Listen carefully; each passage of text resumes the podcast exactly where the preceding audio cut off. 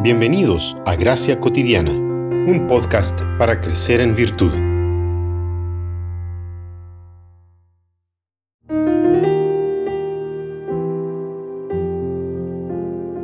He aquí solamente esto he hallado, que Dios hizo al hombre recto, pero ellos buscaron muchas perversiones.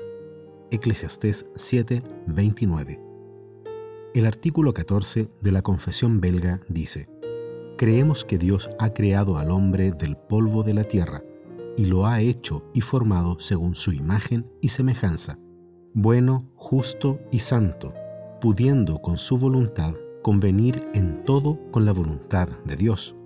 Pero cuando anduvo en honor, no lo entendió así, ni reconoció su excelencia, sino que por propia voluntad se sometió a sí mismo al pecado, y por ende a la muerte y a la maldición, prestando oídos a las palabras del diablo, pues transgredió el mandamiento de vida que había recibido, y por el pecado se separó de Dios, que era su vida verdadera habiendo pervertido toda su naturaleza, por lo cual se hizo culpable de la muerte física y espiritual, y habiéndose hecho impío, perverso y corrompido en todos sus caminos, ha perdido todos los excelentes dones que había recibido de Dios, no quedándole de ellos más que pequeños restos, los cuales son suficientes para privar al hombre de toda excusa, ya que toda luz que hay en nosotros se ha trocado en tinieblas, como nos enseña la Escritura, diciendo, La luz en las tinieblas resplandece, y las tinieblas no prevalecieron contra ella.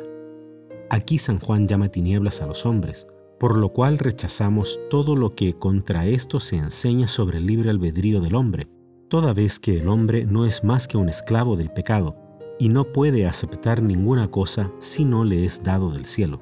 Porque, ¿quién hay que se gloríe de poder hacer algo bueno como de sí mismo? dado que Cristo dice, ninguno puede venir a mí si el Padre que me lo envió no le trajere? ¿Quién sacará a relucir su voluntad, puesto que ésta comprende que la mente carnal es enemistad contra Dios?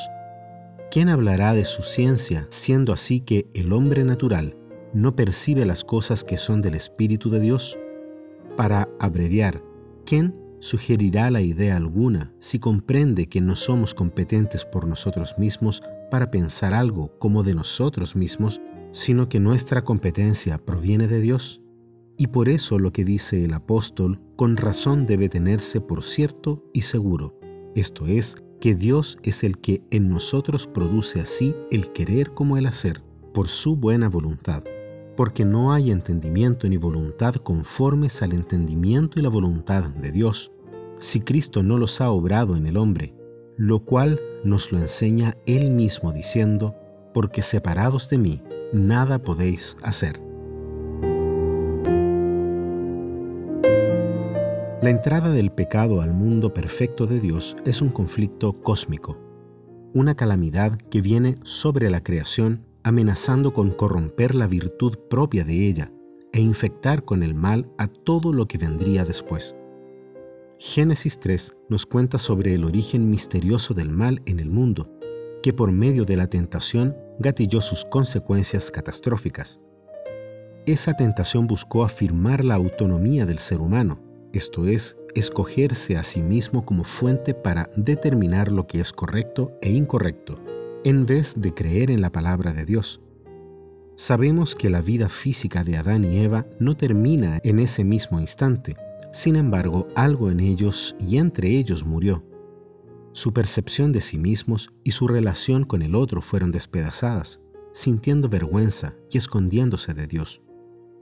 Habiendo sido creados para relacionarnos, el pecado nos separó de Dios y de los demás. Pero a pesar de la entrada del pecado en el mundo, Dios no desistió de sus propósitos para con la creación y su reino. A pesar de que Adán y Eva huyeron de él, Dios toma la iniciativa de buscarlos, vestirlos y hacerles una promesa. Él mismo extinguiría las fuerzas del mal a través de un descendiente de Eva que aplastará la cabeza de la serpiente. Fuimos creados para vivir en una relación con Dios. Por eso, todo tipo de autonomía siempre tendrá consecuencias terribles. A pesar de que pueda parecer una buena opción, la desobediencia siempre nos separará de Dios y de la vida que Él tiene para darnos.